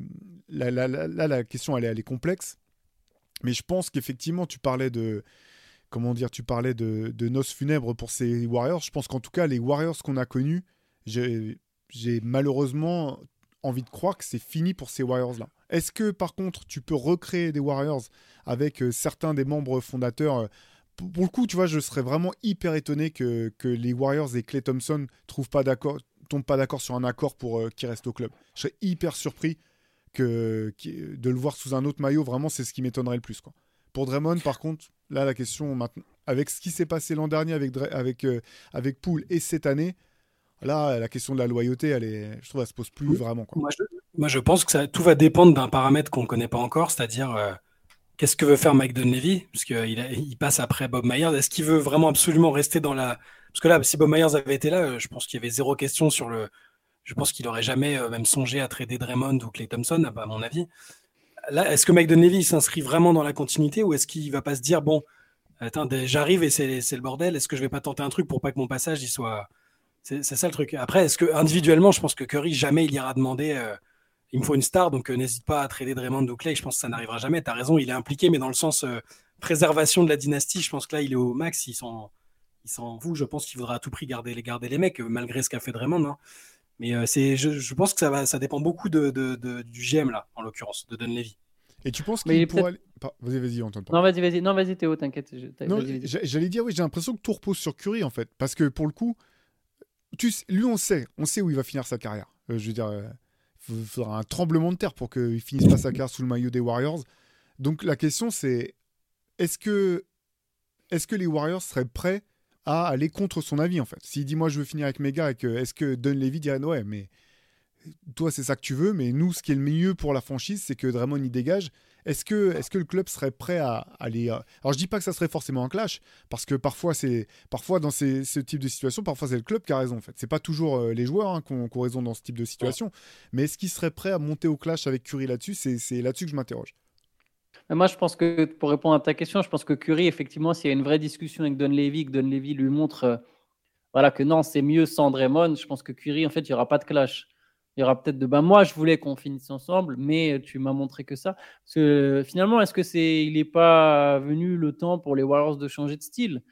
Euh, de jouer alors il y a déjà eu un changement de style il y a beaucoup plus de pick and roll qu'à une époque mais voilà changer de coach pas, pas en cours de saison mais à la fin de la saison. Faire un paquet de trade tu parlais de Siakam est-ce que tu peux pas reconstruire une équipe qui avec Stephen Curry en premier ball handler Pascal Siakam en homme à tout faire, Clay Thompson qui est ton wing mais a un salaire beaucoup plus abordable où on oublie toute cette pression autour de c'est une star. Non, c'est plus une star. Il prend le salaire d'un role player un peu au-dessus parce que quand même respect, c'est une légende tout ça et il va mettre des trois points dans le corner et des trois points à 45 pendant que Curry joue des pick and roll et du coup tu changes Kuminga, euh, Andrew Wiggins, euh, Chris Paul, son contrat expirant, que tu transfères même là en cours de pré-saison, notamment pour Siakam, par exemple, avec des pics, euh, Kuminga, est-ce que tu, tu, vois là, tu balances pas des jeunes euh, pour aller chercher un, mec qui peut jouer des pics, des pick and roll avec Curry ou, et, changer complètement le style de jeu? Et là, dans ce cas-là, tu aurais peut-être une équipe qui serait compétitive, au moins pour, bien finir, on va dire, peut-être pas aller gagner un titre, mais bien finir la, la carrière de Stephen Curry aux Warriors. Ouais, je pense que. Transfert de Draymond Green aussi, pardon, du coup. Ouais, parce que Draymond Green, je, disais, je disais tout à l'heure, moi je, je, vois pas son retour euh, transformer ses, Warriors. Par contre, je suis pas forcément pour qu'on le, qu'il soit tradé à,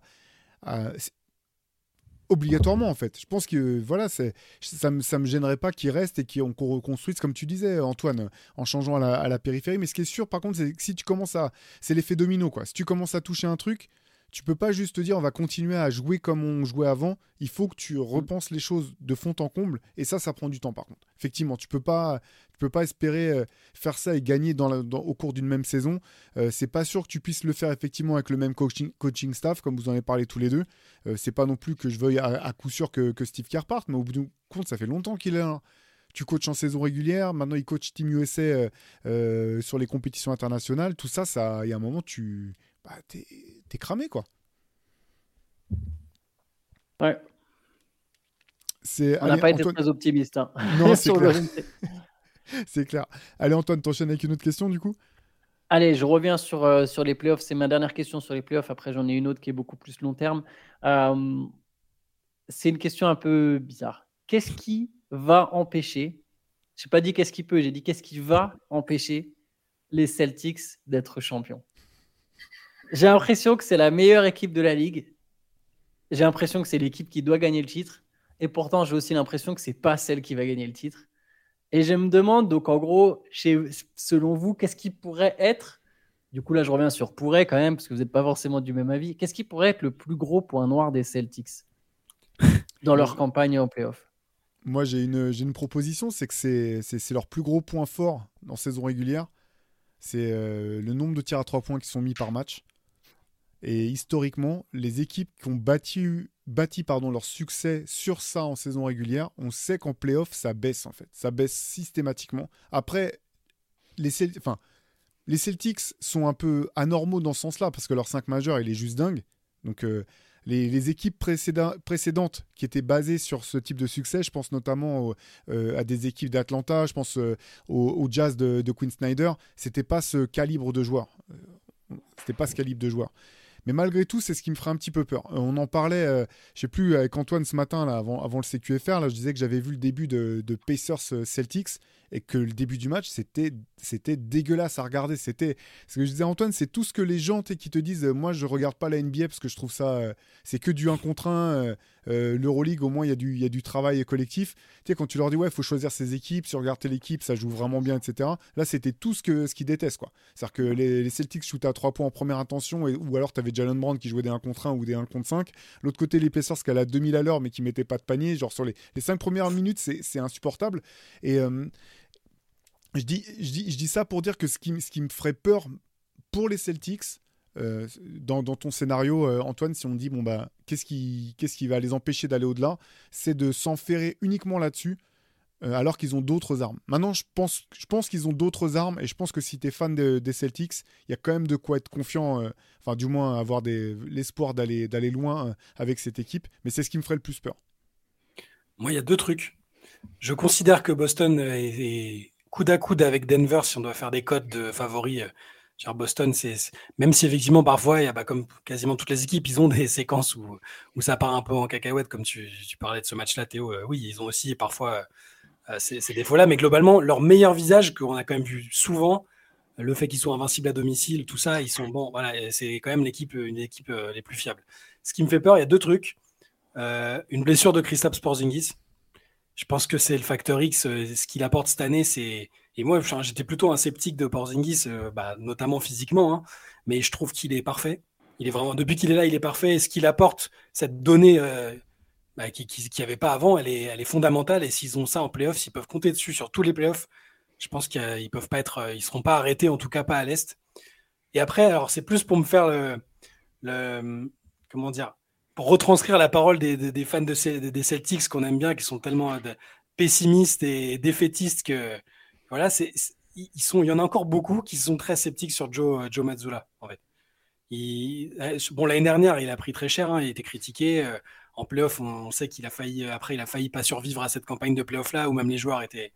Là, cette année, je le trouve, moi, je le trouve bien, mais je sais qu'il y a encore des gens qui ont des doutes dans la fanbase des Celtics, aux États-Unis notamment, sur sa capacité à, ne pas faire d'erreurs euh, flagrantes euh, en playoff et dans les matchs, euh, les matchs chauds.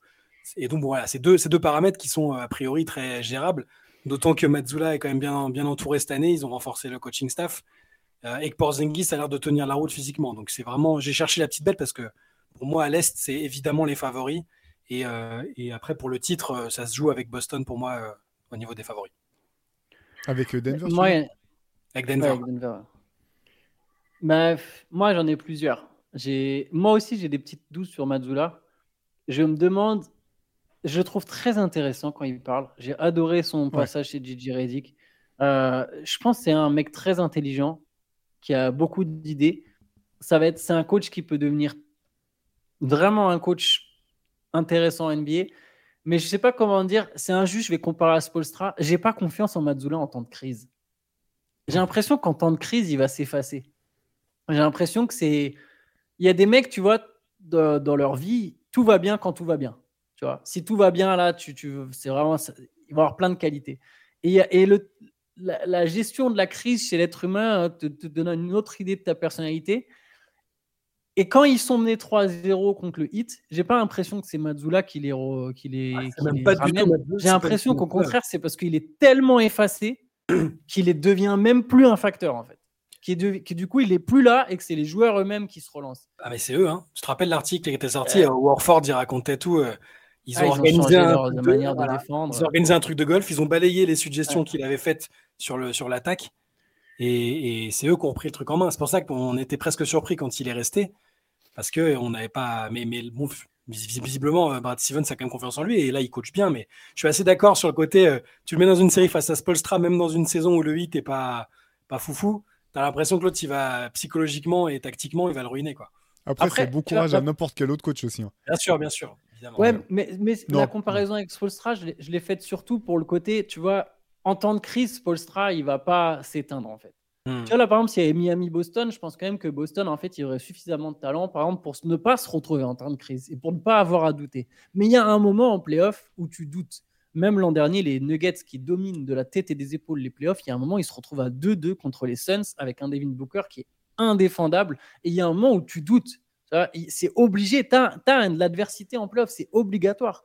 Et Boston, même en dominant, va se retrouver dans l'adversité. Et ce que j'ai dit sur Mazzula, bah, je le pense en fait pour plein de monde à Boston. J'ai l'impression que Jason Tatum, je sais, je me dis pas que c'est lui qui est en temps de crise. Tu vois, il, il va assumer son rôle, il va prendre ses responsabilités, il n'y a pas de problème là-dessus. Mais j'ai pas, j'arrive pas à voir chez Tatum, malgré tout son talent, ce que je peux voir chez LeBron, chez Curry. Je, l'ai dit plusieurs fois, je pointe pas exactement le doigt dessus. J'ai l'impression que c'est pas vraiment une question de jeu, c'est plus une question de personnalité, mais je sais pas trop quel trait de caractère exactement.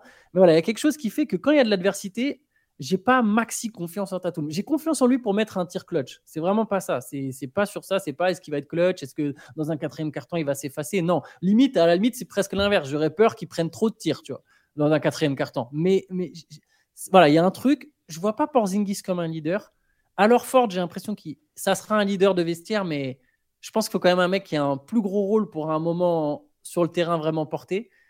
Et Juro l'idée, je suis je pense que c'est un leader, mais j'arrive pas à savoir à quel point c'est vraiment dans sa personnalité sur euh, complètement, tu vois. Et Jalen Brown, pareil. Et du coup, je sais pas, il y a un truc, il y a tout ça autour des Celtics. Il y a évidemment le fait que ça tire 3 à 3 points. Je me demande, est-ce que cette équipe-là, elle déjoue pas certaines de ses qualités. Tu vois, c'est qui le mec en qui j'ai le plus confiance si c'est chaud à Boston? Sam Hauser. Derrick White. Derrick ah, White, bah je crois que c'est le, mec en qui j'ai le plus confiance si vraiment c'est chaud. quoi. Si vraiment il y a un moment ils sont menés 17 points sur un match d'élimination, qui va les ramener? Mais Je me dis que c'est Derrick White qui en fait peut les secouer tous. quoi. Sinon, je ne sais pas trop. Euh, ça me fait, il y a des trucs comme ça, et évidemment après le facteur santé. Et voilà, je pense que Boston est pour moi le grand favori au titre. Et si, si tout va bien, cette équipe, elle gagne, elle bat tout le monde. Mais j'ai l'impression que le moment où il y aura de l'adversité, on risque de voir bah, beaucoup de trois points, euh, pas de solution, un coach qui s'efface et tu as des gros plans sur lui et il est livide et, il bouge, il a plus une expression faciale. Tatum qui prend 14 tirs de suite à deux points contestés. Je, voilà, Porzingis, les mecs qui prennent 7-3 points de suite, Holiday qui fait 0 sur 6. Tu vois, j'ai peur d'un moment comme ça en playoff pour Boston. C'est vrai qu'elle est, elle est étonnante cette équipe parce qu'elle est forte et en même temps, parfois, tu as l'impression de voir une, quand même une, une agglomération d'individualité. quoi. Jalen Brown on a déjà parlé plein de fois. Moi, j'aime beaucoup ce joueur-là, mais des fois, j'ai l'impression qu'il est un peu comme, Clay Thompson. Hein. Tu sais, si tu le fais rentrer sur le, terrain et tu mets quatre mecs qui sont sortis du public autour de lui, il se rend même pas compte. il, il, est, tellement dans sa bulle. Et tu vois, ce qui fait qu'en fait, des fois, je le trouve. J'aime bien son côté percutant, mais euh, mais il a pas toujours. Ça n'a pas toujours un effet dans, de ça entraîne pas toujours l'équipe avec lui en fait. Et je trouve qu'il y a plusieurs joueurs, effectivement, là je te rejoins là-dessus, euh, Antoine, qui sont comme ça. Et au bout du compte, c'est aussi un groupe euh, récent parce que là, leur 5 super, il n'a pas d'expérience en playoff. Et, et c'est intéressant ce que tu notes là sur euh, en cas de doute parce que moi j'adore jouer l'idée euh, voilà, depuis des années, euh, quand on parle des All-Stars, je me dis il devrait être All-Star Game, etc. Euh, heureusement, il y, était, il y était parfois. Mais tu vois, c'est aussi un joueur qui est capable de craquer, en fait, de perdre sa lucidité dans des moments importants. Et des fois, ça, ça paye comme ce alley complètement dingue qui balance à Yanis en finale NBA. Mais en même temps, tu dis, mais pourquoi tu lui lances la balle quoi? C'est... Alors ça marche parce que c'est un dunk et du coup, il marque et que les Suns ne peuvent pas revenir. Mais ça aurait pu être la même action à un centimètre près, euh, c'est une passe catastrophique. Derrière, euh, derrière les Suns marquent et tu perds, tu perds un match de finale NBA.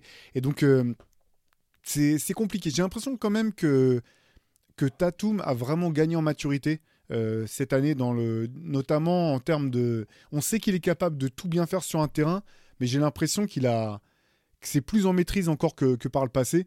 Donc finalement, de tous les joueurs que, que tu as énumérés, Antoine, cette année, ce qui n'aurait pas forcément été le cas par le passé, tu vois, je pense quand même que lui, il est, il est, il est au-dessus de ce qu'il a pu, euh, ce qu'il a pu faire par le passé, quoi. Mais, mais c'est hyper, euh, pertinent ta question. Ça serait la clé parce que bon, de toute façon, euh, c'est censé être la locomotive, quoi. Ouais. Ouais, non, bah oui, bien sûr, bien sûr, c'est clair. Allez, on, sent que ça va pas réjouir. C'est vrai qu'ils sont, ils sont souvent pessimistes, les, les fans de Boston. Comme après, tu vois, pour ceux qui écoutent Bill Simmons, il y a toujours ce côté-là. Euh, alors, il est à fond derrière son équipe, c'est un die-hard fan, donc dès que ça va bien, c'est cool. Mais dès qu'il y a le moindre petit truc, euh, bon, je connais ça en foot avec Marseille, hein, tu vois. ça, ça, va très haut dans l'enthousiasme et très très bas dans l'autoflagellation. Et les fans des Celtics, j'adore. Si vous les voyez sur Twitter, les fans, même les journalistes hein, qui suivent. Euh, qui les suivent tout de suite, tu... ah, une catastrophe incoming, quoi. tu sens que c'est assez marrant. Allez, j'enchaîne avec ma question, une question aux Jeux Olympiques. Forcément, on, va en parler. Euh, toute bête, l'équipe de France, alors peut-être, je vais peut-être rajouter un mot. L'équipe de, France peut-elle vraiment aller chercher une médaille aux Jeux Olympiques? Euh, C'est une question, je suis pas sûr d'avoir la réponse en fait.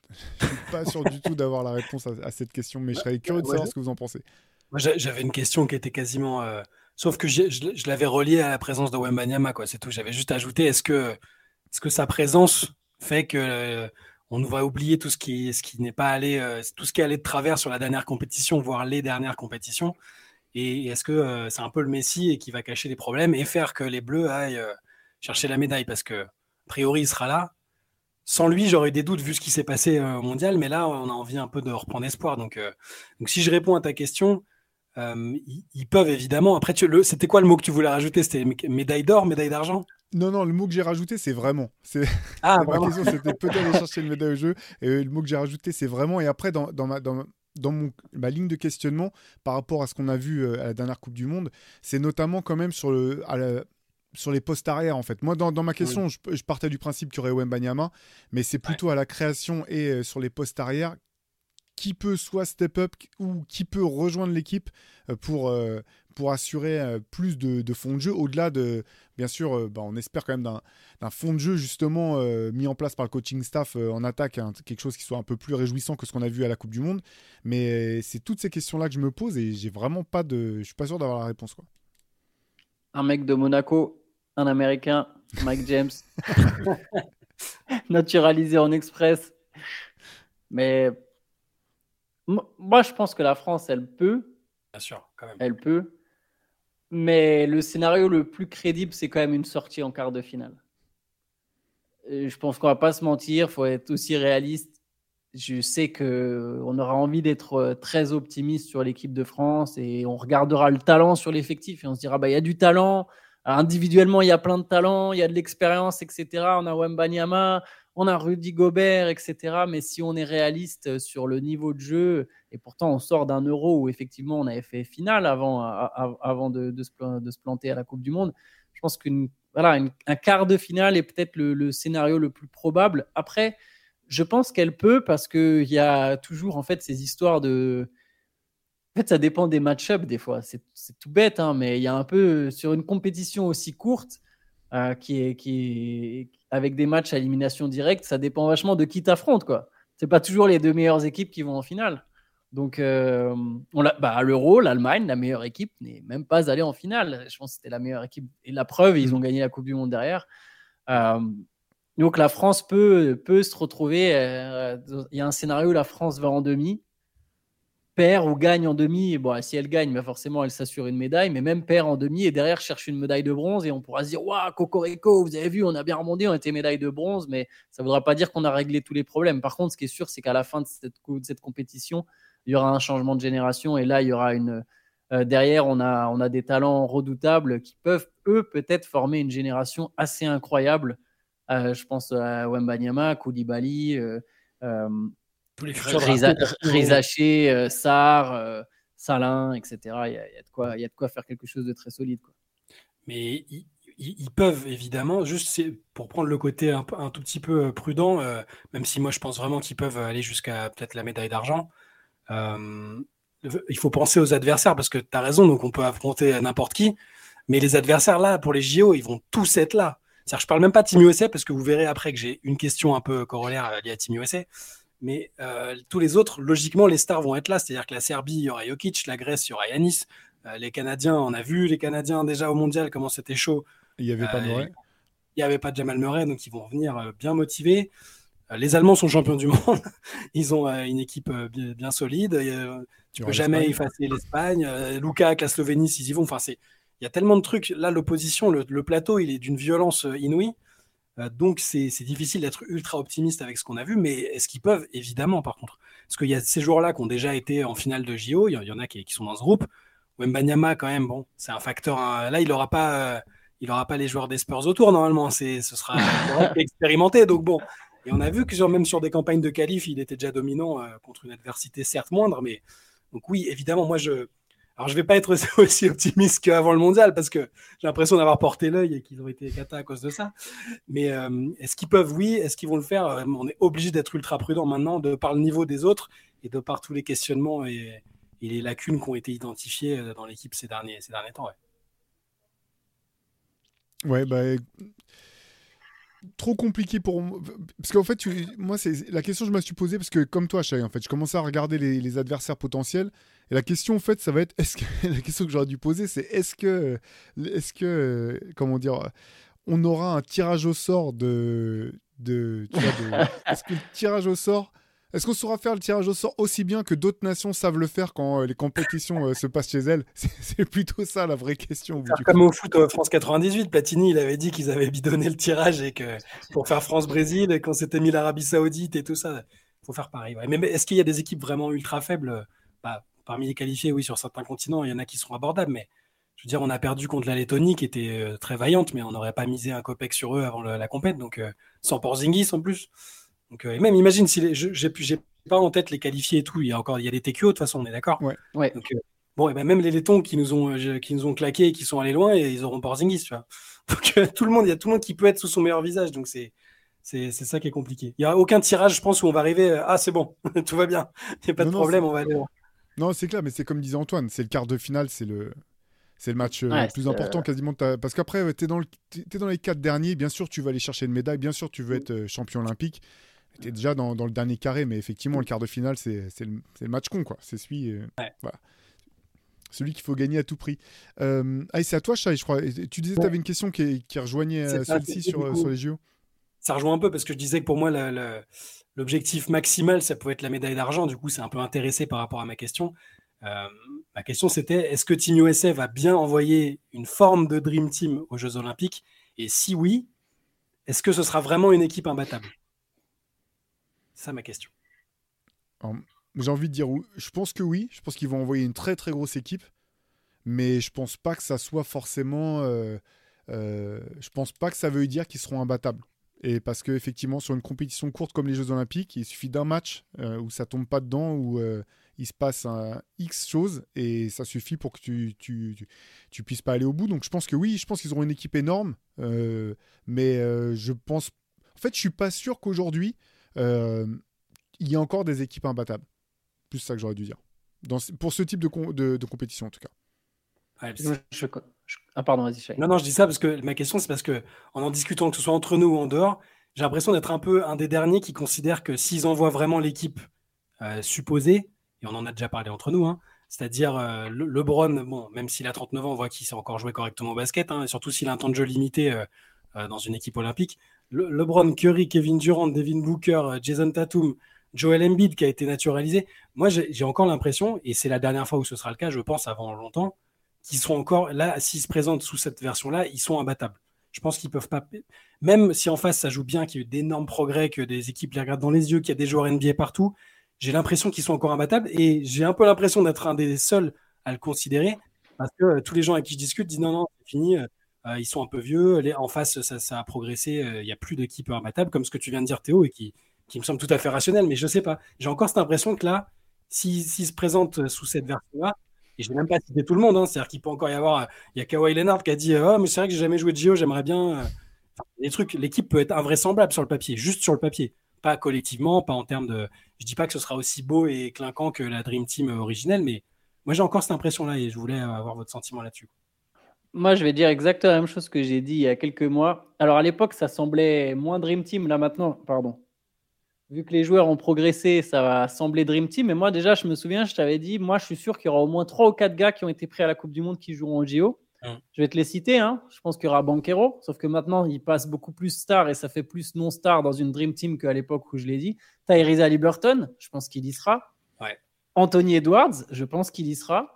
Euh, je pense que Jaren Jackson Jr., il sera peut-être pour une question de place et de poste.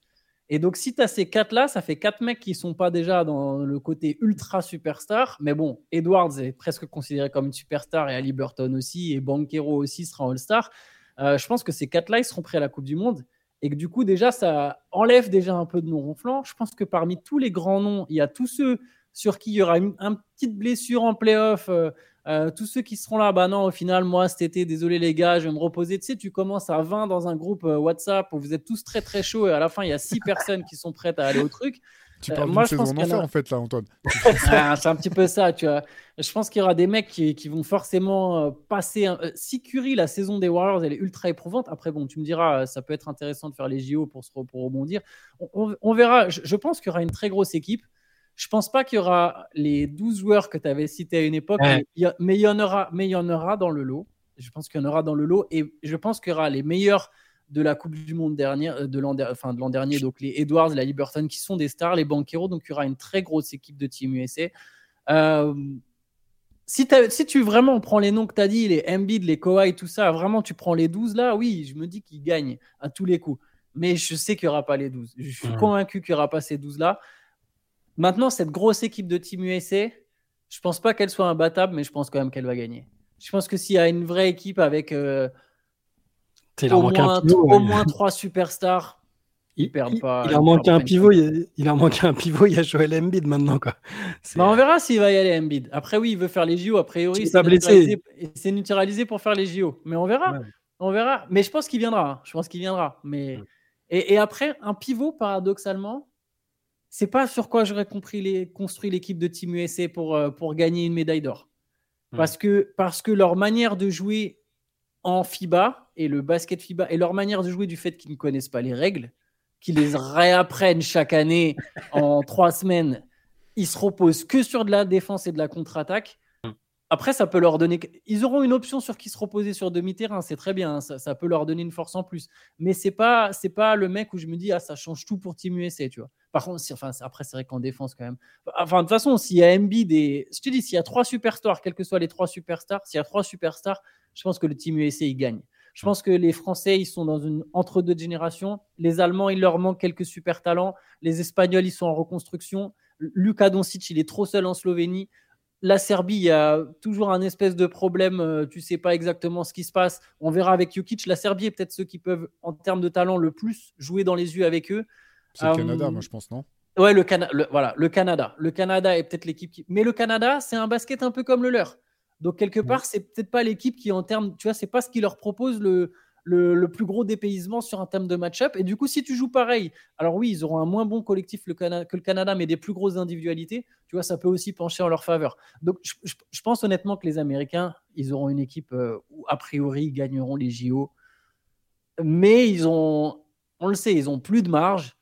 Ils sont obligés d'envoyer une grosse équipe s'ils veulent gagner. C'est pas comme les filles, quoi. Ils sont au stade où eux, de toute façon, il faut envoyer une grosse équipe. Et et ce qui est intéressant, c'est que plus les années passent, plus on se rapproche du moment où même quand ils envoient une grosse équipe, bah, c'est pas dit qu'en fait ils gagnent.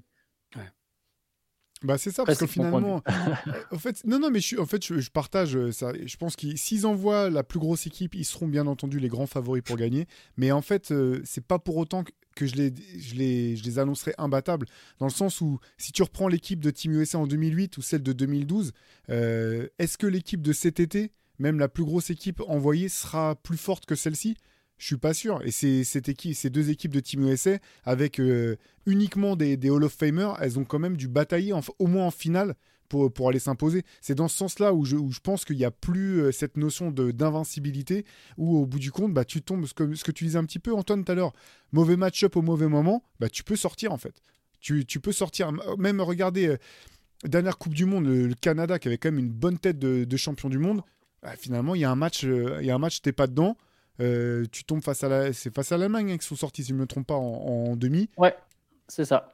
Et ben voilà, tu tombes face à une défense qui, qui, te propose des choses que tu n'as pas vu encore pendant le tournoi ou euh, et tu as un peu baisse d'adresse.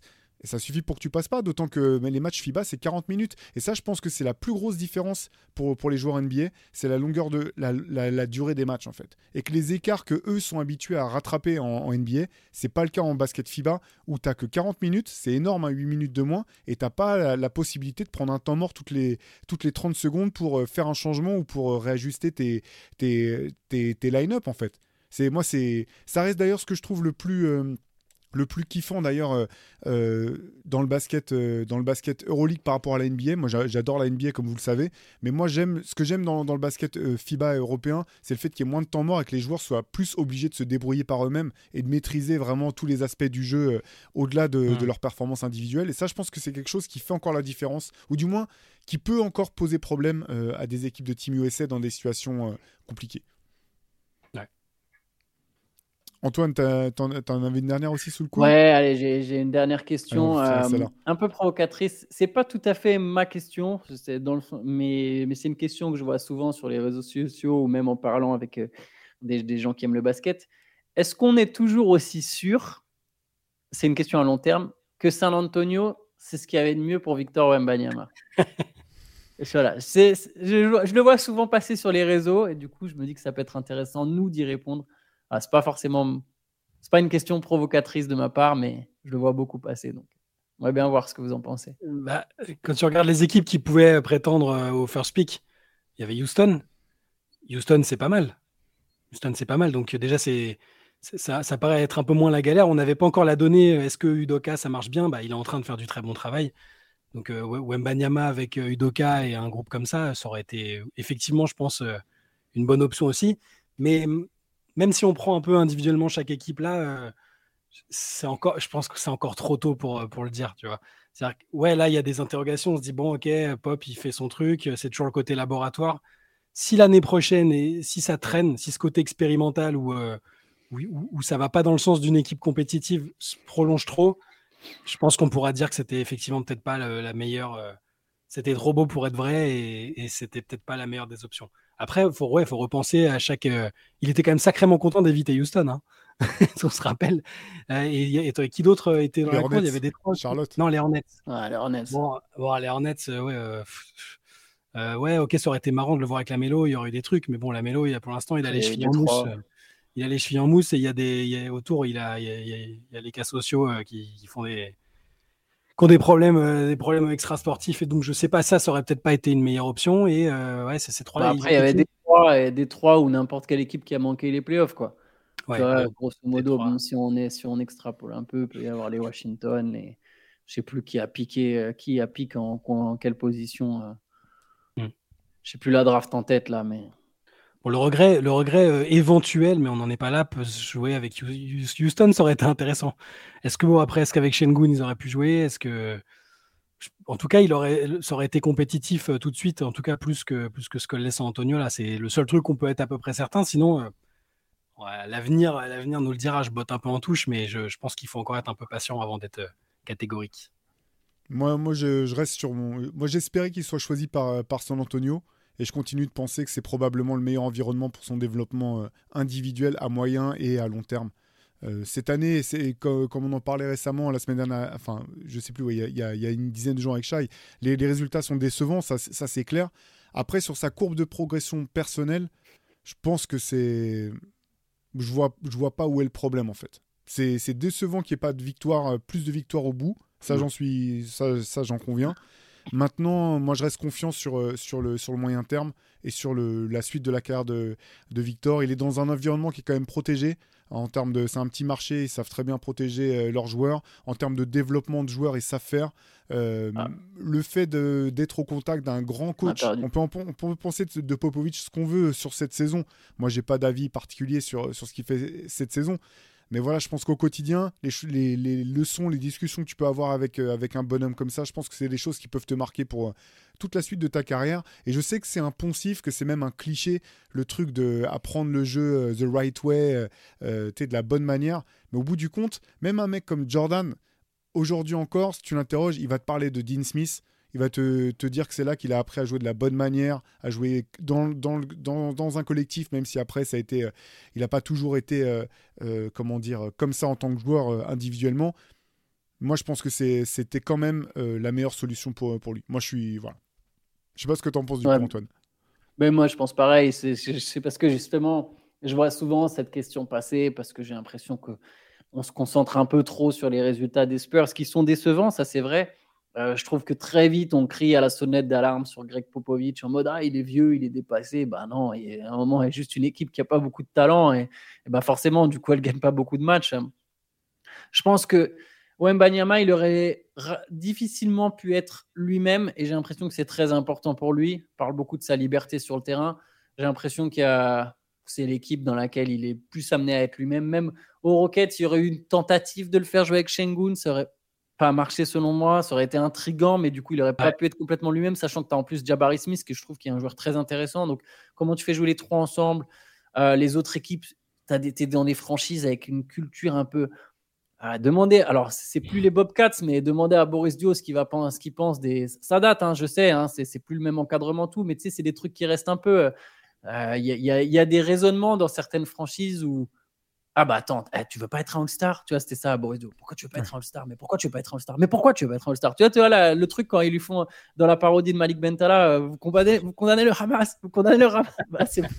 Bah, c'est pareil, j'imagine très bien la scène où ils lui ont posé 30 fois la question de suite, tu veux pas être un All-Star?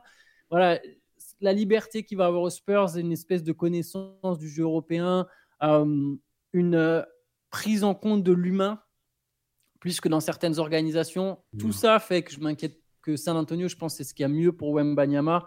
Et euh, il y a un moment où il sera mieux entouré d'une manière ou d'une autre. Et là, à ce moment-là, on verra un joueur qui, je pense, peut être très, très dominant.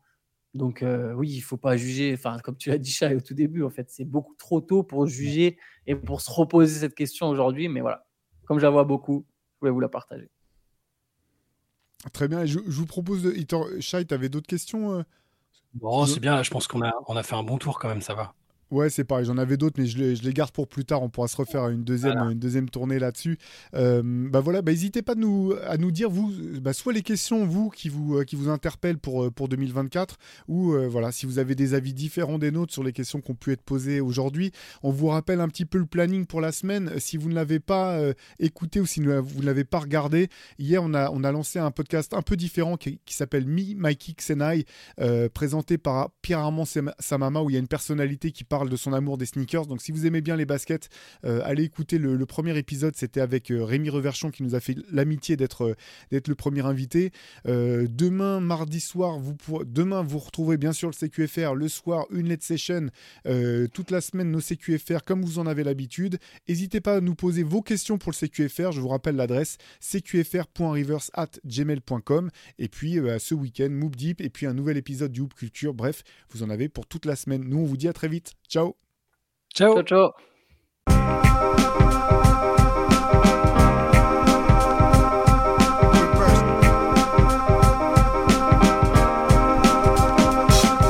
Game is out there, and it's either play or get played.